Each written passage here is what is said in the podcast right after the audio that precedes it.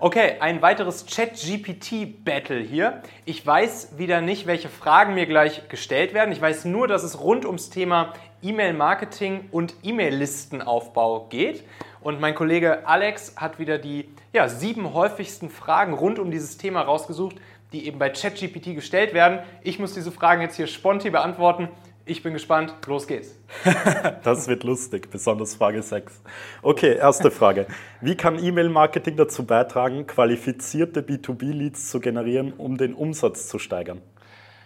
Also E-Mail-Marketing kann erstmal nicht wirklich dazu beitragen, diese Leads zu generieren, sondern es trägt eher dazu bei, dass die Leads, die vorher über andere Methodiken generiert wurden, in Klammern schaut euch mal ein paar der anderen Videos hier im Kanal dazu an, wie das funktioniert, diese Leads, die ja dann noch grüne Bananen sind, also die zwar schon sich bei euch in der Kontaktliste, im CRM, in der E-Mail-Liste befinden, die aber jetzt noch nicht morgen anklopfen und schon reife Bananen sind und sagen, schönen guten Tag, ich will gern kaufen, diese grünen Bananen, also diese gerade gewonnenen Leads, die langsam aber sicher reifen zu lassen durch gutes, exzellentes, inhaltlich wirklich brillantes E-Mail-Marketing mit hohen Öffnungsraten, hohen Klickraten. Wahrscheinlich kommen wir gleich noch dazu, wie man sowas macht.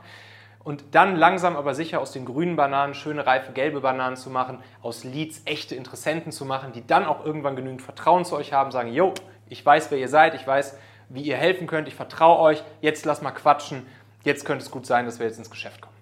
Mhm. Alright, Frage 2. Welche spezifischen Taktiken und Strategien sind besonders effektiv, um Entscheidungsträger in B2B-Unternehmen über E-Mails zu erreichen? Ah, okay, sehr gut. Oh, ja, beim E-Mail-Marketing, da ähm, kommt es natürlich auf ganz viele unterschiedliche Faktoren drauf an. Ich gehe mal ein paar Dinge durch. Also die wichtigsten Metriken beim guten E-Mail-Marketing sind eben, wie gesagt, erstens natürlich die Öffnungsrate. Ne? Also wenn ich jetzt eine E-Mail im Postfach habe, äh, ihr wisst es selbst, man hat irgendwie zig Tausende gefühlt E-Mails im, im, Postfach. Wie steche ich da jetzt heraus, dass die Leute wirklich meine eine E-Mail da jetzt öffnen? Ne? Da gibt es äh, Tipps und Tricks, die gehen wir gleich durch. Und dann natürlich, wenn Sie die E-Mail geöffnet haben, dass Sie auch wirklich anfangen, diese E-Mail zu lesen, Satz für Satz für Satz für Satz. Und dann im Optimalfall natürlich auch noch die Aktion vollziehen, die wir von Ihnen wollen. Also irgendwo draufklicken und dann irgendetwas tun, was wir Ihnen eben ans Herz legen zu tun. So, das wäre dann auch noch hinten raus dann die, die Klickrate. Ne? Und ja, also bei der Öffnungsrate spielt natürlich der Betreff eine sehr große Rolle.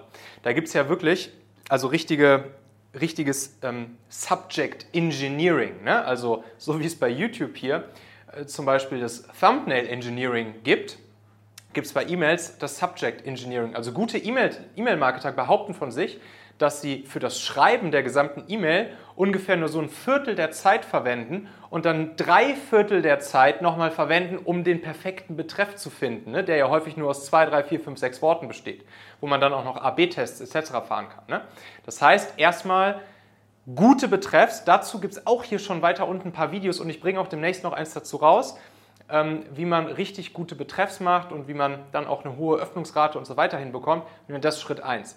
Dann Schritt 2, in der E-Mail selbst bitte keinen äh, fetten Company-Banner, Logo, Bling, Bling, alles bunte Buttons und so weiter und so fort nutzen, weil dann sehen Leute halt direkt, okay, das ist eine reine Werbemail, ich habe keine Lust auf Werbung, zack, löschen, fertig, weg. Sondern schreibt die E-Mails so, wie man sie an Family, Friends und Fools schicken würde. Ne? Also ganz normal einfach nur schwarze Schrift auf weißem Hintergrund, einfach nur getippt, auch persönlicher geschrieben, fertig. Dann gibt es noch ein schönes Framework, das ihr nutzen könnt. Das ist das Story Teach Tool Framework, wie ihr so eine E-Mail aufbauen könnt inhaltlich. Auch dazu gibt es hier schon ein Video im Kanal, verlinken wir euch. Könnt ihr einfach sofort für euch nutzen. Und dann auch die Call to Actions so setzen, dass sie eben total logisch sind. Ne, also das ist das Normalste der Welt von mir ist, jetzt da drauf zu klicken, um zum Beispiel den nächsten Schritt zu gehen, zum Beispiel mich irgendwo anzumelden und mir eine Webseite anzugucken oder mich für ein Webinar anzumelden, whatever eben mein Ziel mit dieser E-Mail ist. Okay, da könnte man jetzt stundenlang drüber weiterquatschen, aber ja, ich glaube, wir gehen mal weiter an nächste Frage. okay, weiter geht's.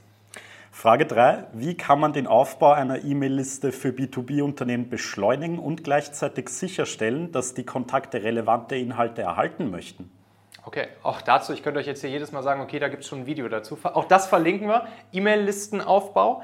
Äh, hier ist es wichtig, vor allen Dingen natürlich der Königsweg, einen sehr, sehr, sehr guten, inhaltlich exzellenten Lead-Magneten zu haben. Ja? Also etwas, ein wertvolles Stück Content, was unserer Zielgruppe wirklich weiterhilft, zum Beispiel ein PDF oder man kann auch advancedere Lead-Magneten machen, wie eine fünfteilige E-Mail-Serie zum Beispiel oder so. Äh, nicht E-Mail, sondern Videoserie. Und äh, dann ja, den Leuten das im Tauschgeschäft sozusagen gegen ihre Kontaktdaten anzubieten.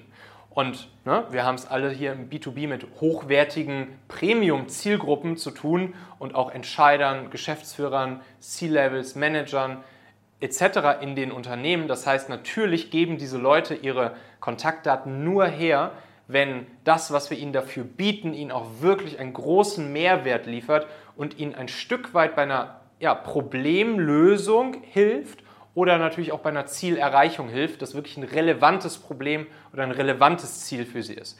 Und deshalb ist auch ja, so kritisch und so wichtig, gute Leadmagneten zu bauen. Auch dafür gibt es hier ein Video, das verlinken wir euch. Da gibt es eine Vorlage, die könnt ihr einfach nutzen, diese Vorlage. Das ist praktisch das Schema und die, und die Schablone für einen erprobten Leadmagnet, der halt für uns immer sehr gut funktioniert und für unsere Kunden könnt ihr euch da einfach runterladen und direkt nutzen. Alright. Frage 4. Welche Arten von E-Mail-Kampagnen und Inhalten sind in der B2B-Kommunikation besonders erfolgreich und generieren hohe Conversion Rates? Ja, also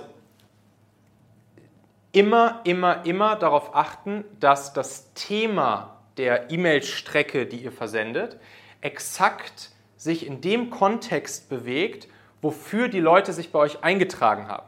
Also wenn ihr zum Beispiel die Kontakte in eure E-Mail-Liste durch einen Lead-Magneten rund ums Thema IT-Fachkräfte finden äh, als, äh, als Reinigungsunternehmen, einfach mal jetzt mal aus den Fingern gesaugt, gewonnen habt, dann muss sich die komplette E-Mail-Serie auch genau rund um dieses Thema weiter drehen. Und in jeder E-Mail eigentlich einen weiteren guten, nützlichen, hilfreichen, sofort anwendbaren Tipp oder Trick oder Kniff oder Hebel den Leuten an die Hand geben, die sie sofort mal umsetzen und ausprobieren können. Sodass sie dann darauf konditioniert werden, immer dann, wenn sie eine E-Mail von euch bekommen, nehmen sie wieder was daraus mit. Und dann könnt ihr es schön aufbauen nach diesem Story Teach Tool Schema, so dass man erstmal eine kurze Einleitung mit einer persönlicheren Geschichte ähm, macht, persönlicher Hintergrund des Absenders der E-Mail. Ne? Man hat dann auch immer einen Protagonisten, der der Absender der E-Mail-Serie ist. Dann gibt es eben äh, den Teach-Part, also wo wirklich ein expliziter Tipp oder Trick gegeben wird, den die Leute sofort umsetzen können. Und unten bei Tool, sozusagen im letzten Part der E-Mail, gibt es dann den Call to Action oder den nächsten Schritt, den Sie gehen können, wo Sie dann irgendwas ja, in die Hand bekommen, vielleicht eine Vorlage oder so, was Sie dann sofort nutzen und anwenden können.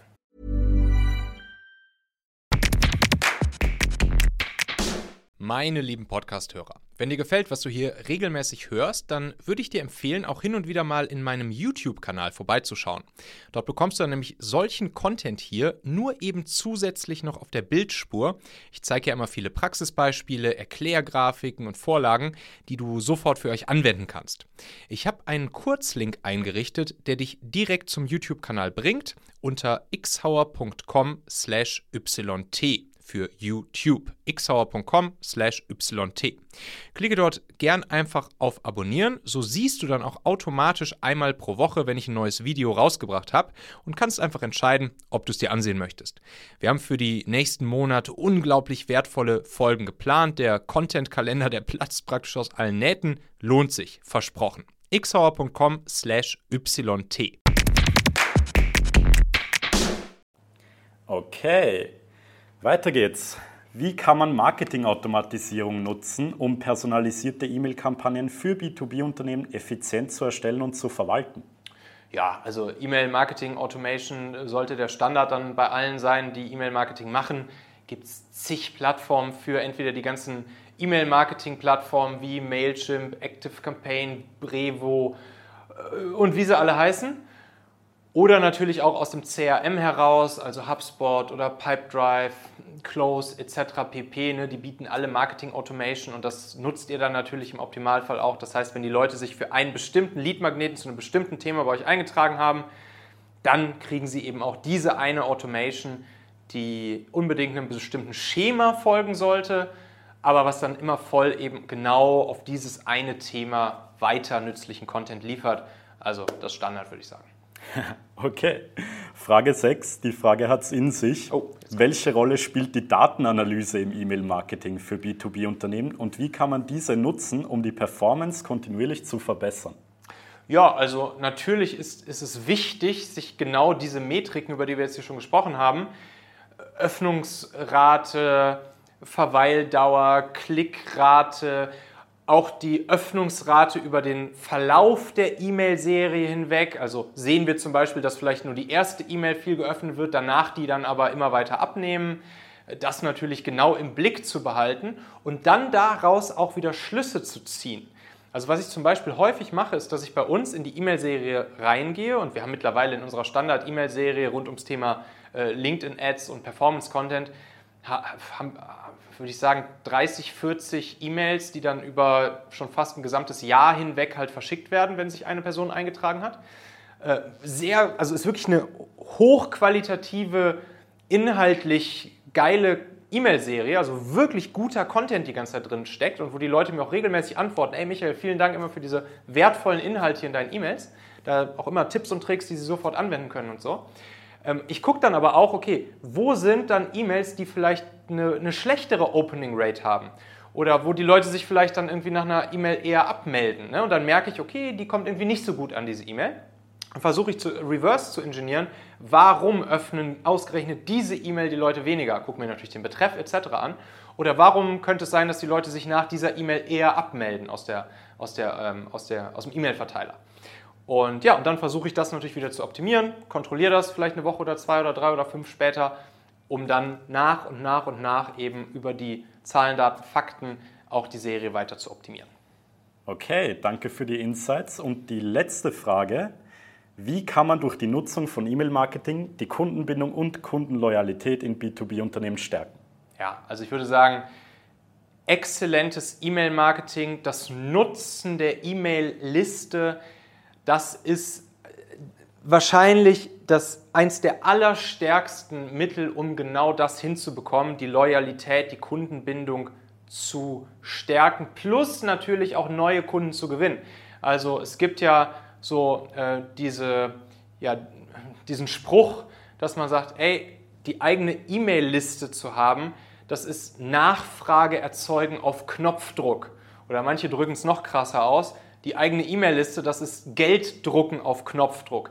Klingt vielleicht ein bisschen scammy, aber am Ende ist es halt so. Ne? Das heißt, wenn, du, wenn, du die, wenn die Leute dir und deinen E-Mails vertrauen, sie gerne lesen, sie öffnen und, und du ihnen dann von Zeit zu Zeit ein Angebot machst, was dann ja auch relevant für sie ist, was ihnen wirklich auch dann hilft bei genau diesem Thema, worum es eben in der gesamten E-Mail-Serie geht, dann entstehen daraus 0, nix halt neue Partnerschaften, Kundenbeziehungen, Neukunden etc. Also eine E-Mail-Liste zu haben, gutes E-Mail-Marketing zu machen, ist einfach Nachfrage erzeugen auf Knopfdruck.